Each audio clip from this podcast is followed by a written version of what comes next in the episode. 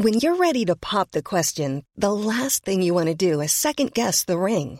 At Bluenile.com, you can design a one-of-a-kind ring with the ease and convenience of shopping online. Choose your diamond and setting. When you find the one, you'll get it delivered right to your door. Go to Bluenile.com and use promo code LISTEN to get $50 off your purchase of $500 or more. That's code LISTEN at Bluenile.com for $50 off your purchase.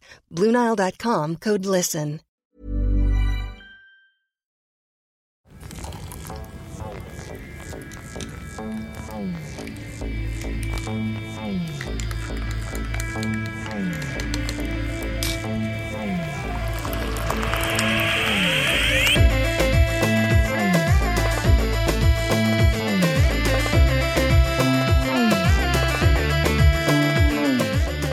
Subir la violence, le traumatisme, les injustices, la suspicion. Être dépossédé de son corps, de ses choix, de ses droits. Le droit à l'expression, à la liberté, à la complexité. Le droit de changer d'avis, de se questionner, de se rassembler. Voir son appartenance au groupe régulièrement remise en question. Devoir se justifier sur sa présence, sa place, son innocence. Se sentir illégitime. Être l'autre, parler à notre place devoir choisir entre trahir ou trahir. Et puis un jour, rassembler ses dernières forces et les mettre au profit de sa propre réparation. Ouvrir la voie et enfin dire je. Dans son dernier ouvrage, Hanen Karimi, maîtresse de conférences en sociologie à l'Université de Strasbourg, nous pose la question Les femmes musulmanes ne sont-elles pas des femmes? Je suis très heureuse de l'accueillir pour qu'on réponde ensemble à cette question dans ce nouvel épisode de Nana Podcast.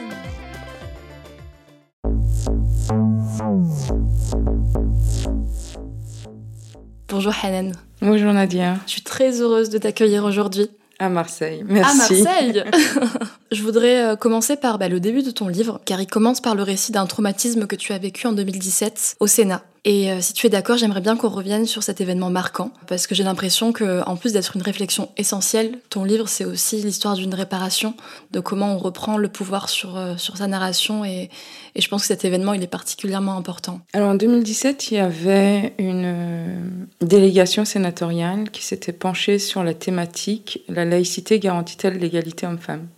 Donc on avait eu déjà une première réunion en janvier 2016 avec différentes et différents représentantes du culte musulman. Alors, quand on dit représentante, euh, on pense à des gens officiels, sauf que là, c'était vraiment informel. La sénatrice, en tout cas euh, Chantal Joanneau, à l'époque, a invité euh, des féministes catholiques, protestantes, juives, musulmanes, francs-maçonnes. L'idée, c'était de parler de nos luttes. C'est ce qu'on a fait en 2016. Et en 2017, quand on nous a réinvités pour un débat public, cette fois-ci, le ton avait changé, c'est ce que je présente euh, dans l'avant-propos. On nous a envoyé un rapport à partir des différentes réunions euh, qui avaient eu lieu pour la production de ce rapport. Et en fait, la réunion de janvier 2016 était une parmi d'autres. Et là, il y a une orientation qui, qui était assumée dans ce rapport, qui était euh, d'exclure les femmes musulmanes qui portent le foulard de nouveaux espaces comme les compétitions sportives ou les instituts de formation des enseignants. Donc j'y suis allée euh, un peu affairée. Je pense que à ce moment-là, je préviens ni euh, les groupes militants antiracistes dans lesquels j'évolue, et j'y vais toute seule en me disant euh, que ça allait être de la même teneur que ce qui s'était passé en 2016. Bon, il y avait un public, il y avait une grande table ronde, on était au Palais du Luxembourg, et j'avais lu le rapport dans le train, et je me suis bien rendu compte qu'il y avait une entreprise politique anti-voile à laquelle j'assistais après avoir expliqué ce que je trouvais bien dans le rapport, même si je suis revenue dessus après, par exemple, le, délit euh, d'agissement, euh, de, harcèlement de rue, je crois que ça s'appelait comme ça. Euh, il voulait le transformer en, délit punissable avec un PV, etc. Et puis après, on s'est rendu compte avec des collègues qui travaillent sur les violences de genre dans l'espace public qu'il y avait une dimension fortement raciste, étant donné la manière dont la police contrôle au quotidien et que on n'allait pas contrôler euh, de la même manière la rive droite que la rive gauche euh, de Paris, par exemple, ou les quartiers populaires, euh, que les beaux quartiers de manière générale en France. On a pu le voir par exemple, même quelque chose qui a rien à voir pendant le Covid, où les PV dans les quartiers populaires étaient, étaient courants, alors que par exemple moi qui habite dans un quartier plutôt aisé à Strasbourg, on sortait, on n'a jamais eu de problème. Enfin, j'ai pas vu de, contrôle pendant tout le confinement. Et donc, euh, à ce moment-là, euh, je, prends la parole et j'explique qu'il me semble paradoxal. J'aime bien aussi montrer le, raisonnement et un peu de manière naïve pour montrer le paradoxe. Parce qu'en fait, la question, c'est aussi ce qui va de soi. Et quand on accepte l'association du terrorisme euh, perpétré par des hommes et des femmes qui se revendiquent comme musulmans et la visibilité religieuse d'hommes et de femmes ordinaires, au quotidien qui ne sont pas violents en fait et qui n'ont pas de revendications politiques euh, du même ordre, eh bien, il me semble qu'on fait une association dangereuse en termes de liberté fondamentale. Et donc, je, dis, il me semble paradoxal que, euh, sous couvert d'égalité homme-femme, on exclut des femmes. Je vous rappelle que derrière le foulard, il y a des femmes. Et là, il s'est passé quelque chose auquel je ne m'attendais absolument pas, c'est que dans le public, des gens se sont mis à huer, à crier, j'ai un collègue qui était dans le public qui me l'a rappelé l'année dernière, je ne savais plus qu'il était dans le public. Il me dit j'étais à côté d'une femme qui criait mais faites-la taire, faites-la sortir. Et c'était insupportable d'entendre cette question. Et donc j'étais en état de sidération, et je le dis, hein, je, le dis euh, de manière pudique dans mon livre, euh, mais une sidération qui, en même temps dans laquelle je veux garder la face dignement, je ne voulais pas m'effondrer devant, devant elle, euh, la présidente de la commission, Chantal Joanneau, a rappelé les règles en disant Anne Karimi est une invitée. Ici, on est au Sénat, on ne hue pas. Et puis, elle a demandé aux vigiles de maintenir l'ordre, un peu tardivement à mon sens. Et en fait, à ce moment-là, la, question en fait qui titre mon livre m'est apparue. Alors, elle ne m'est pas apparue comme question, elle m'est apparue comme affirmation. En fait, les femmes musulmanes ne sont pas considérées comme des femmes. C'est ce qui vient de se passer. C'est ce qu'on vient de me démontrer. Et voilà, et je, continue en expliquant que j'ai été complètement anesthésiée par, euh, par cette humiliation publique et que je suis rentrée à Strasbourg directement en essayant de penser à rien du tout et que j'ai sonné chez moi, que ma fille a ouvert la porte, qu'elle m'a demandé comment ça s'était passé et que je me suis effondrée en larmes. Et c'était des larmes vous savez, quand on est enfant et qu'on pleure euh, avec les poumons, vraiment quand, quand, le, sanglot est tel que ça prend le corps entier. Eh bien, c'était ce genre de larmes que je n'avais pas vécu, ou en tout cas sorti depuis très très longtemps, que j'ai sorti ce jour-là. J'étais inconsolable. La violence, elle avait été énorme. Et Christine Delphi, euh, dont, dont je parle beaucoup dans le livre, hein, une féministe, une féministe matérialiste lesbienne, me dit, Anan, quand je lui en parle, il faut euh, garder trace de ce qui s'est passé. Et donc, euh, j'ai écrit tout ce qui s'était passé pour garder trace, parce qu'effectivement, nos mémoires sont faillibles et nous font défaut parfois. Si j'avais voulu revenir sur cet événement, sans doute, je serais restée sur les éléments marquants sans les détails. Et le fait d'avoir gardé des traces, et euh, en tant que sociologue, je, sais bien que c'est la, la méthode qu'on adopte, sauf que là, c'était une partie individuelle que je vivais. Et donc, par exemple, c'est un épisode que je mobilise absolument pas dans ma thèse pour pouvoir euh, répondre à l'exigence de neutralité objective euh, du, de l'enquêteur. Donc, j'ai mis à distance tout ce qui m'engageait directement. Et j'ai analysé euh, les matériaux que j'avais collectés, les entretiens, les observations, en faisant le travail de manière méthodique et euh, rigoureuse comme euh, on nous l'apprend en sociologie. Et c'est euh, le vote de la loi en janvier 2022 au Sénat qui interdit le port de signes religieux pour les athlètes dans les compétitions sportives en France qui a fait ressortir cette archive et c'est là que j'ai rencontré euh, Marie Herman, que je connaissais par ailleurs avant, de la maison d'édition Hors d'atteinte, qui est ici à Marseille, qui m'a proposé, on parlait déjà du livre, et qui m'a proposé d'en faire l'introduction. Et finalement, ça, sert complètement le propos euh, du livre, euh, qui est une partie de ma thèse, et qui l'illustre en fait parfaitement. C'est vrai que le fait d'avoir choisi de parler de toi dans l'introduction et dans la conclusion, ça ramène cette humanisation parce que j'ai l'impression que les femmes musulmanes, et notamment celles qui portent un foulard, on les déshumanise. Et là, euh, tu parles de toi, donc on voit qu'il s'agit bien d'une femme, d'une personne, d'une sociologue, d'une mère de famille. Et pour qu'on se rende compte de la violence et de l'absurdité de cette obsession, je voudrais que tu nous expliques pourquoi les femmes musulmanes et celles qui portent un foulard sont aussi euh, discriminées en France. Quel est le problème? Alors c'est tout l'objet de mon livre, c'est-à-dire que je n'ai pas voulu faire ni une thèse de sociologie parce que ce livre est basé sur euh, deux chapitres de ma thèse. Je n'ai pas voulu faire une énième analyse sur une population dominée.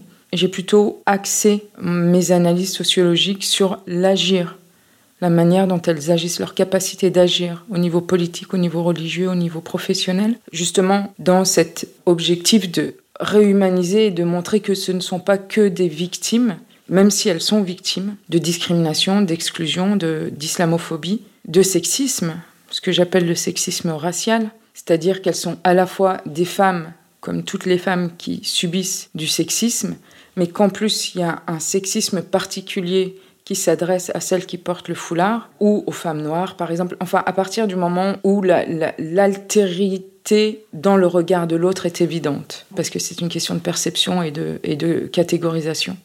Et, donc elles vivent en fait également un sexisme racial qui est un sexisme qui est produit par des hommes et des femmes du groupe dominant, blancs généralement et blanches, qui se sentent légitimes de les discipliner, de les rappeler à l'ordre, de leur montrer comment les choses doivent se faire, qui se sentent légitimes et autorisés du fait de ce rapport de domination qui ne se dit pas. Enfin, je veux dire, ces, hommes et ces femmes qui au quotidien interpellent dans, l'espace public, au musée, dans les services publics, dans les institutions, des femmes musulmanes qui portent le foulard, pour leur rappeler la règle implicite de ces, de ces endroits, même quand c'est illégal, parce qu'en fait, dans les services publics et dans les institutions publiques, à part euh, la loi du 15 mars 2004 qui interdit le port de signes religieux pour les usagers et les usagères euh, élèves des établissements publics, la loi ne s'appliquait pas au-delà. Eh bien, là, on a un effet, en fait, de légitimation du contrôle du gouvernement des corps des femmes non blanches, et là spécifiquement des femmes musulmanes qui portent le foulard. C'est important que tu reviennes sur la loi parce que tu parles souvent d'une nouvelle laïcité qui est finalement euh, illégale parce que la vraie laïcité, elle n'interdit pas à chacun et chacune d'exprimer euh, sa confession ou autre. Donc, euh, quelle est cette nouvelle laïcité? Est-ce que tu peux nous la définir? Alors, il y a la laïcité, il y a le principe de laïcité qui apparaît avec la loi du 9 décembre 1905, qui s'émancipe de l'Église catholique et qui reprend le pouvoir sans lien avec le religieux, et, vraiment c'est un acte d'émancipation de l'Église catholique. Et pour ce faire, euh, la loi de 1905, c'est la neutralité de l'État, le fait que pour euh, l'État, il n'y a pas de confession, il n'y a pas de religion qui change la manière dont il va considérer et garantir les droits des citoyens et des citoyennes. Les politiques de la nouvelle laïcité, comme je les appelle dans mon livre, la nouvelle laïcité, c'est pas de moi. Cette notion, elle apparaît tout de suite en fait dans le sillage euh, de la loi du 15 mars 2004, avec des, juristes qui conceptualisent en fait cette nouvelle orientation du principe de la laïcité, qui est pour le coup pas illégale parce que elle est légiférée. Donc c'est une nouvelle orientation, c'est une conversion en fait du principe de laïcité qui s'étend aux usagers et aux usagères, aux citoyens et aux citoyennes. D'abord dans l'école publique et puis de plus en plus, dans plus, de plus plus d'espace. Et donc les politiques de la nouvelle laïcité, c'est cette amorce et cette nouvelle orientation qui, à partir de la loi du 15 mars 2004, entraîne toute une succession de circulaires, de propositions de loi, de lois votées au Sénat, de règlements intérieurs, de la loi sur le séparatisme, enfin la loi confortant les principes de la République, avec ce qu'elle impose aux associations, tout ça, ça entre dans les politiques de la nouvelle laïcité. C'est la nouvelle orientation en acte, en loi, avec ses effets concrets dans les nouvelles règles qui régissent ces espaces. C'est vrai que je parle d'illégalité tellement ça me semble absurde et violent et tellement je suis sidérée par les orientations qui sont prises par nos gouvernements successifs et me dire qu'on parlait tout à l'heure de la devise de la France, liberté, égalité, fraternité, qu'on commence par liberté et se dire que la loi vient contraindre la liberté des citoyens et citoyennes, ça me semble illégal, ce qui est peut-être euh, contradictoire, mais mais je suis assez sous le choc et puis ton livre m'a rappelé à quel point on vivait quelque chose de très grave pour nos libertés et, ce que j'ai particulièrement apprécié c'est que donc dans ta thèse dont tu parles que tu as soutenue en 2018 qui s'appelle euh, Assignation à l'altérité radicale et chemin d'émancipation étude de l'agency de femmes musulmanes françaises, tu, tu la parole aux concernés, ce qui est très rare finalement dans, dans les médias. Et, encore une fois, tu humanises ces personnes et tu montres la complexité de leur histoire. Et quelque chose qui m'a particulièrement marqué, dont j'ai parlé en introduction, c'est le fait qu'on a le choix entre trahir et trahir, et que tu mets l'accent sur le fait qu'on dépossède en fait les femmes de leur corps, de leur choix. Elles sont doublement enfermées on ne leur autorise pas la subjectivité. Est-ce qu'on pourrait, euh, est-ce que tu pourrais témoigner de des femmes que tu as rencontrées, que tu as interrogées sur cette double injonction? Moi, j'ai eu la chance euh, d'avoir la confiance de mes interviewés. Alors évidemment, à l'époque, euh, je portais un turban. J'ai porté le foulard pendant 22 ans. Il y avait quelque chose sans doute d'un accord implicite ou en tout cas d'une compréhension réciproque qui se jouait. C'est quelque chose qui m'a paralysée au moment de l'écriture.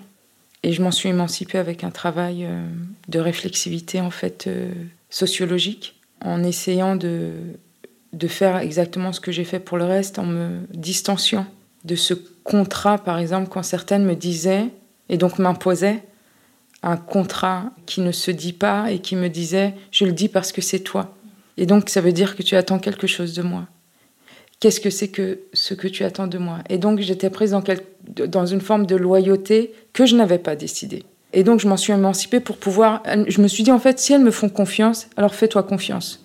Voilà, il n'y a, pas a pas ce contrat qui tient, fais-toi confiance et justement, le résultat peut-être qu'il leur plaira ou peut-être qu'il leur plaira pas, mais généralement je fais relire euh, mes analyses aux personnes concernées quand les groupes existent encore. Et oui, j'avais à cœur de rendre compte des difficultés des entraves quotidiennes, de l'exclusion, et je parle de guerre à bas bruit dans, dans mon livre, et c'est ce que je m'autorise également dans ce livre par rapport à ma thèse, c'est cette indignation, cette révolte que m'évoque en fait euh, ce, constat et ces analyses, même si c'est moi qui les produis, c'est révoltant en fait de se rendre compte à quel point elles sont déshumanisées, à quel point elles sont illégitimées, si je pourrais dire comme ça, à quel point elles sont silenciées, à quel point la place auquel on assigne les femmes musulmanes, qu'elles portent le foulard ou qu'elles ne le portent pas par ailleurs, est une posture tellement intenable dans le jeu des dominations. Tout à l'heure, je parlais du sexisme et de l'islamophobie ou du racisme, fait qu'en fait, au final, quand on est dans cette structure-là de ces deux dominations, les seules voix qui apparaissent, c'est celle de trahir un camp ou un autre. Et c'est pour ça que je parle de. Elles n'ont d'autre choix que de trahir ou trahir. Bien sûr, il y a d'autres, il y a d'autres perspectives qu'on peut imaginer qui sont celles de l'émancipation, mais c'est bien de rendre compte de ce qui est largement partagé, des effets de la domination, qui est l'aliénation, l'aliénation des dominés eux-mêmes, qui ferment ces perspectives. Et donc, pour se désaliéner, si on reprend euh, euh, les perspectives de Franz Fanon. Alors il faut passer par la conscientisation, la désaliénation qui permet cette émancipation. Mais déjà poser le constat et la réflexion sur ce que nous sommes en train de vivre, ce que nous sommes en train de subir et ce que nous sommes en train de reproduire de la domination malgré nous.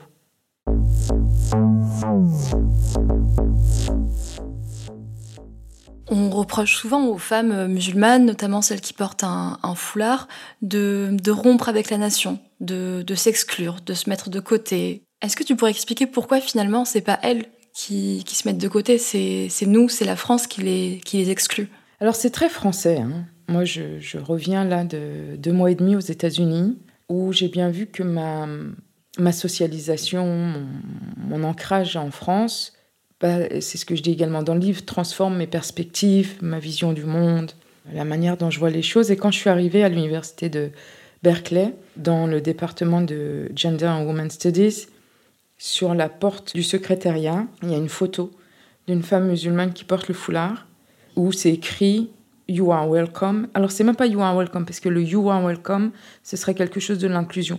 En tout cas, il y a quelque chose de welcome où euh, on est ensemble. Et j'étais là, ok, inimaginable. Et donc, en fait, c'est vraiment très français.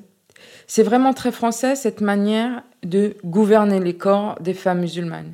C'est très colonial. C'est très lié à la colonialité du pouvoir, à la colonialité des corps et à ce sentiment qu'ont les populations blanches européennes et notamment françaises de se sentir supérieures et d'avoir ce devoir euh, de euh, civiliser les subalternes, pour ne pas dire les, anciens indigènes ou les descendants d'indigènes. Il y a de cette euh, arrogance, en fait, on le sent dans la manière dont les gens interpellent les femmes musulmanes qui portent le foulard pour leur expliquer qu'ici, c'est comme ça qu'on fait. Deuxièmement, euh, tout à l'heure, tu parlais de, liberté, égalité, fraternité. Et c'est vrai qu'en fait, ce qui est en train de se passer en France aujourd'hui est une trahison des idéaux républicains on peut critiquer la formation en fait républicaine, euh, le projet politique. On peut être d'accord ou pas d'accord. En tout cas, les idéaux qui sont défendus post-révolutionnaires et euh, les idéaux de la Déclaration des droits de l'homme et du citoyen sont des idéaux qui ne sont pas incarnés aujourd'hui dans la République française. Le tournant qui est en train de prendre la France depuis... Alors, c'est même pas un tournant, j'allais dire, parce que si on parle de colonialité, c'est une continuité. C'est juste une transformation des formes et la manière dont elles s'appliquent. Parce qu'avant, les populations étaient dans les pays africains et autres, partout, partout dans le monde où, la France a, colonisé des territoires. Et puis, ces populations sont venues sur l'ancien territoire impérial. Et là, il se passe quelque chose de l'intérieur, avec ce que je décris dans le livre de la gestion de l'islam et du maintien des populations immigrées aux marges de la société, sans les inclure. Alors évidemment, au même moment, les immigrés eux-mêmes étaient bercés du mythe du retour. Donc la question du temporaire était partagée.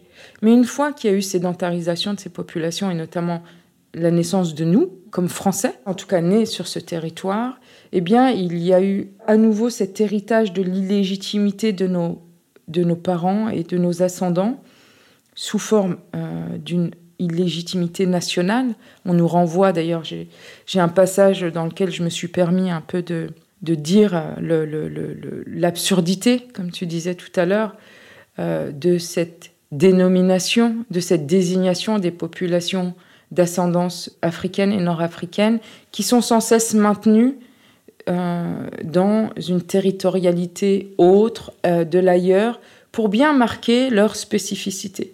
C'est pour ça que je parle de français sous condition, de français avec cette particule qui, n'en oublie pas finalement, mais qui distingue dans ce jeu euh, justement euh, de la marginalisation et de la stigmatisation. Donc c'est tout à fait français ce qui se passe ici, mais ça a des effets européens. C'est-à-dire que la France pousse tellement loin et ça marche malheureusement, euh, ces politiques de la nouvelle laïcité, que ça a des échos en Suisse, que ça a des échos en Belgique, que ça a des échos en fait euh, dans, dans, des pays qui, qui, se sentent finalement et, avec des personnes qui, qui défendent une laïcité euh, fermée, pour certains c'est comme ça qu'ils l'appellent, euh, excluante. la loi 21 au, au, Québec également qui interdit aux enseignantes de, de porter le foulard alors que jusqu'à maintenant elles pouvaient. Donc voilà, ça a des effets en fait très concrets qu'on peut observer, dont il faut pouvoir dénoncer à la fois l'absurdité et le paradoxe, étant donné les idéaux démocratiques et des libertés fondamentales. Et si c'est les personnes dominées qui doivent le rappeler en expliquant et en explicitant justement que une démocratie qui défend et qui garantit la défense de libertés fondamentales, dont la liberté de conscience, dont la liberté de manifester euh, sa religion, même si elle déplaît à une certaine hégémonie blanche, eh bien, l'État, en fait, le pouvoir doit pouvoir se repenser en termes de réparation aussi, des vies brisées. Ça a brisé des vies et ça brise encore des vies. Hier soir, j'ai présenté l'ouvrage à la librairie Transit il y avait des femmes, des jeunes femmes concernées dans le public. Chacune a témoigné des souffrances, de la violence, des violences qu'elles subissent depuis le jour où elles ont décidé de porter un foulard sur leurs cheveux. Elles avaient 15 ans quand elles ont commencé. Et une a dit cette, euh, cette analogie tout à fait triste et, et vraie de les femmes musulmanes ne sont pas des femmes, les enfants musulmans ne sont pas des enfants. Parce que une adolescente, ça, reste, ça reste un enfant, en fait, c'est pas un adulte, c'est une enfant à qui, d'un coup, la violence qu'on leur adresse est légitimée par l'objectif euh, du, gouvernement de leur propre corps, sans, nuance. Et c'est des violences euh, traumatisantes, c'est des violences euh, barbares, très clairement sous couvert de civilité, sous couvert de remise à l'ordre social. C'est de la barbarie, en fait. Alors, j'aime pas trop la manière de, de, de, ce que, de ce que véhicule le barbare, mais là, l'objectif est en fait d'inverser la charge, parce que barbare, c'est la déshumanisation aussi. Je me souviens qu'il y a quelques années, c'était un forum contre l'islamophobie, il me semble que c'était en 2015, en mars 2015, à la Bourse du Travail de Saint-Denis. J'avais rendu compte de ce sentiment de persécution chirurgicale qui était destiné aux femmes musulmanes qui portaient le foulard. Et c'est pour ça aussi que je trouve ça important de, de réinscrire ça dans une forme de guerre qui ne dit pas son nom. Une guerre de pouvoir et une guerre de subordination qui n'économise pas les forces et les dispositifs mis en œuvre pour cette subordination des corps. C'est une lutte quotidienne. C'est vraiment au quotidien. Et c'est ce que j'essaie de, rendre compte dans mon livre. Tu l'as dit, toi-même, tu as vécu ça au quotidien, car tu as été une femme qui a porté le foulard, qui a pris le foulard, comme tu aimes dire, pour ne pas être dans la passivité. Quelle a été ton, ton expérience? Moi, j'ai été dans le déni. Hein. Très clairement, je le dis, de la violence. Alors, quand je dis j'étais dans le déni, j'étais dans le déni analytique. C'est-à-dire, je m'en suis rendu compte, par exemple, à partir du moment où je soutiens ma thèse et le moment où j'écris ce livre, il se passe quatre ans. Et le, niveau analytique, je ne me le suis pas appliqué pour ne pas ajouter de la violence à la violence. C'est exactement comme la violence thérapeutique. La violence thérapeutique, c'est un psychologue ne peut pas dire à une personne le mot dont il souffre. Il faut qu'il amène la personne avec des questionnements à mettre des mots et à conscientiser de lui-même par le chemin euh, justement euh, psychologique de se rendre compte et de laisser apparaître la chose pour justement avoir cet état de ah, et puis là les gens pleurent et puis là les gens sont sidérés et puis là les gens conscientisent. La violence sociologique, c'est celle également de mettre des mots sur des, des, mécanismes et des vécus que vivent certaines personnes, surtout les personnes dominées, sans qu'elle demande et qu'elle ne participe de manière éclairée à ce process. Donc moi, je me suis refusé ça, et pour euh, les enquêter, et pour moi-même. Et au moment du livre, euh, apparemment, j'étais capable de monter en généralité sur mon propre vécu. Sauf que moi, en fait, euh, j'en parle depuis des années de ce que j'ai vécu en tant que femme musulmane qui portait le foulard. J'en ai fait l'objet de luttes contre l'islamophobie, contre le sexisme également. J'étais engagée dans la marche de la dignité, j'étais engagée dans Musulmanes en mouvement, dans Femmes dans la mosquée. Voilà, j'étais euh, une personne euh, publique pour ça. Et c'est d'ailleurs pour ça que j'ai tout cessé en 2017, parce que c'était une lutte d'une extrême violence. Et qu'il n'y avait pas d'espace pensé politiquement pour se réparer, pour poser cette violence qu'on subissait ces attaques. J'avais réussi à le faire avec Femmes dans la mosquée en 2013, quand euh, j'étais porte-parole de ce collectif. Femmes dans, la mosquée, j'en parle dans le livre, c'est ce moment où, à la Grande Mosquée de Paris, on décide de reléguer les femmes au sous-sol de la mosquée. Et avec des euh, copines féministes, on décide de contester cette décision parce que c'était une invisibilisation de trop et une ségrégation de trop. Et donc, on a décidé de, de, forcer le passage euh, vers la salle principale dans deux happenings qui se sont passés euh, en décembre et en novembre 2012. Et quand ça, se publicise et que ça se politise surtout, je me rappelle que la violence que je recevais de, de mes pères, religieux ou pas, en tout cas qui se disent musulmans, d'ailleurs c'est pour ça que je me permets également de, de réfléchir dans mon livre à la reproduction de la violence des dominés, euh, était tellement intense. On me disait, euh, enfin, je retrouvais ma photo euh, publiée par des hommes qui avaient qui avaient plein de followers sur Facebook, clairement musulmans orthodoxes, plutôt même ultra orthodoxes, qui mettait ma photo et qui disait euh, c'est quoi ce voile, euh, c'est quoi cette bid'a. Et donc j'avais mon corps qui était sans cesse commenté, dénigré. Il y avait d'autres personnes et des femmes aussi qui m'expliquaient que je servais les islamophobes. Et à un moment donné, je me rappelle qu'à cette époque-là, j'ai prié. J'ai prié parce que ce moment-là, c'était peut-être que Dieu, voilà, que Dieu peut m'entendre et que Dieu peut, peut me soulager. Et que c'est à ce moment-là que m'est apparu le fait que ce n'est pas moi qui suis visée, c'est la cause que je défendais.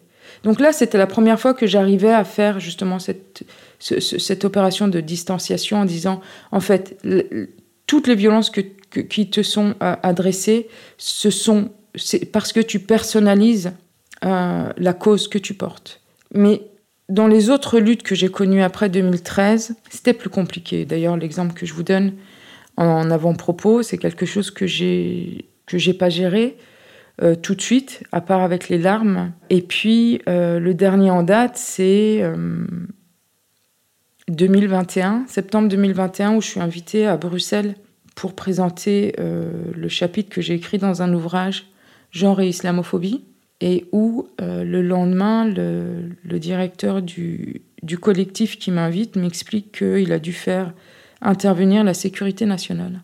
Parce qu'ils ont reçu des, menaces sur Twitter euh, dans lesquelles euh, quelqu'un euh, menaçait de tout faire péter. il me dit ça, et je n'en fais rien. On était devant un petit déj marocain, et moi j'adore les petits déj marocains, donc j'étais là en train de manger mon sphunch, j'ai redécouvert le, goût du sphunch, j'étais là, ok, c'est grave quand même ce qui se passe, c'est grave ce que tu es en train de me dire.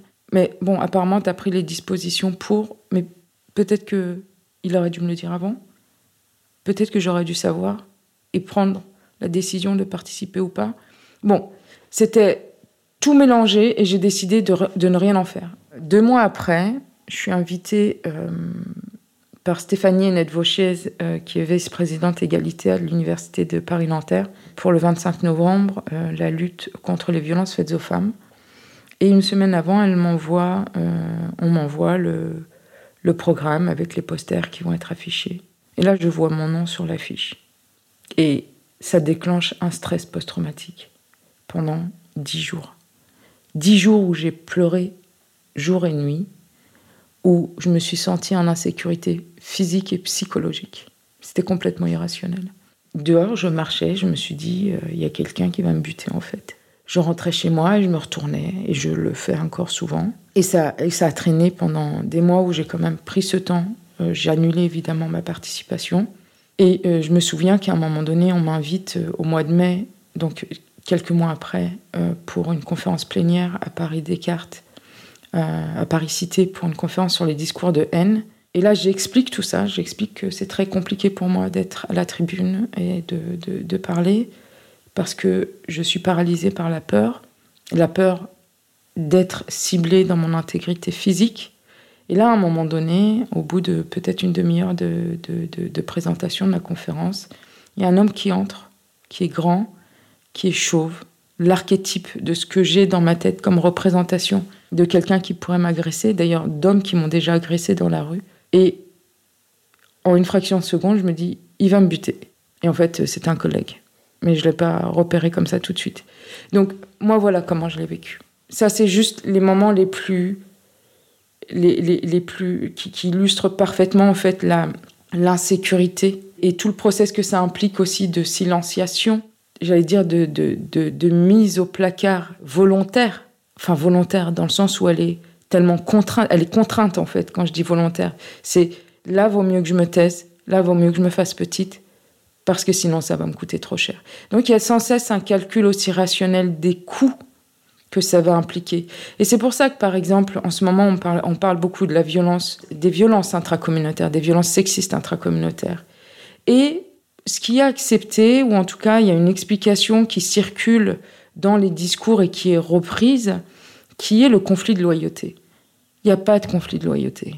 Il faut vraiment arrêter avec cette explication arrangeante du conflit de loyauté. C'est vrai que on aime nos familles, c'est vrai qu'on aime nos communautés, on aime aussi nos pays, que ce soit la France ou, nos pays d'origine.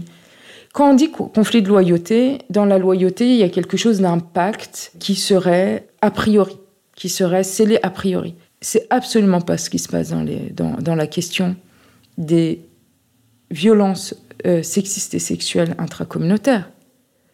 Dans la dénonciation des violences sexistes et sexuelles intracommunautaires, ce qui se passe, c'est un calcul a priori du coût de la dénonciation. C'est exactement ce qui se passe. C'est cette hypervigilance qui fait se rendre compte dans quoi, dans quel bouton, sur quel bouton on va appuyer et tout ce que ça va enclencher. Ça change la donne. Ça veut dire qu'on y réfléchit à deux fois avant d'aller au commissariat. Avant, enfin, le parcours du combattant que c'est. Enfin, je veux dire, la charge que c'est pour des vies qui sont déjà coûteuses au quotidien fait que bah, des femmes n'y vont pas. Et c'est pas une question de conflit de loyauté. C'est qu'est-ce que j'y gagne Qu'est-ce que je vais y gagner au final? Qu'est-ce que ça va me coûter? Qu'est-ce que ça va impliquer comme nouvelle forme de violence également euh, raciste et islamophobe? Et ça vaut pas le coup. Très clairement, en fait, le dispositif ne protège pas. Le dispositif ne répare pas. Donc ça sert à rien d'aller. Tu utilises une magnifique formule que j'ai décidé de me répéter régulièrement. Transformer la blessure en indignation collective et constructive et devenir actrice du changement. Et parce que le soin, c'est primordial, je voudrais conclure cet épisode, Hanen, en te demandant aujourd'hui comment tu vas? Alors, bon, je suis connue pour être quelqu'un qui est très facilement ému.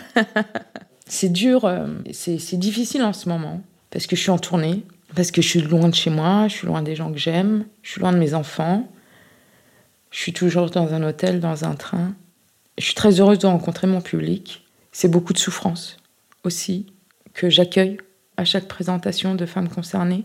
Et en même temps, c'est ce que je disais hier à une jeune femme qui m'expliquait comment finalement elle, s'était jurée de ne pas se laisser contraindre par l'islamophobie et comment finalement ça avait pris le dessus sur tous ses choix dans sa vie. Et je lui disais, tu sais, le plus, la plus belle victoire que je te souhaite, c'est celle de t'accomplir. Et pour reprendre euh, la phrase de Fatima Mernissi dans Rêve de femme, c'est de rêver très grand et d'accomplir ses rêves et d'être joyeuse et d'être en paix, d'être apaisée, d'être aimée, d'aimer en retour.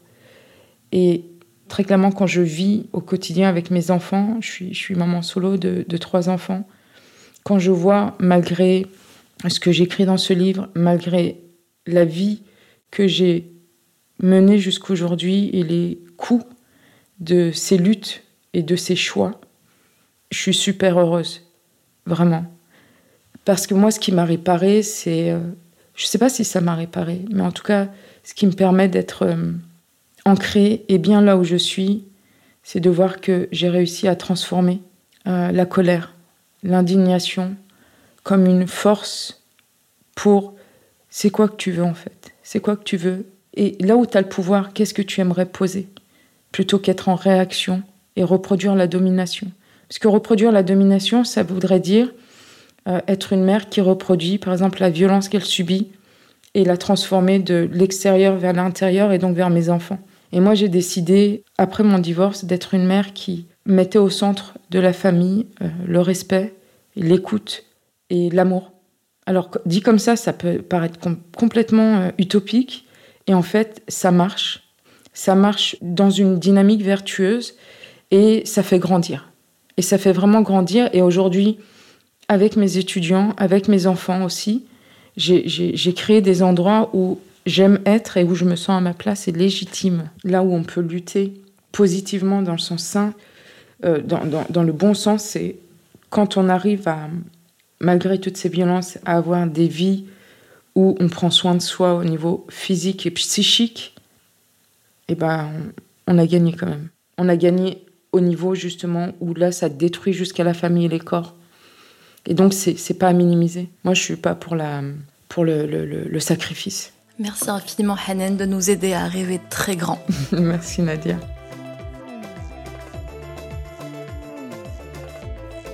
Je suis Nadia Slimani et j'anime et réalise Nana Podcast. Cet épisode a été monté par Morgane Perrault, produit par Lisa Omara de Pierre Lab, soutenu par Radio Grenouille. Pour nous soutenir, tu peux partager l'épisode, le noter et le commenter sur les plateformes d'écoute et nous suivre sur les réseaux sociaux. Nana, c'est un podcast qu'on réalise bénévolement avec l'envie de valoriser la complexité de nos histoires, à nos identités plurielles.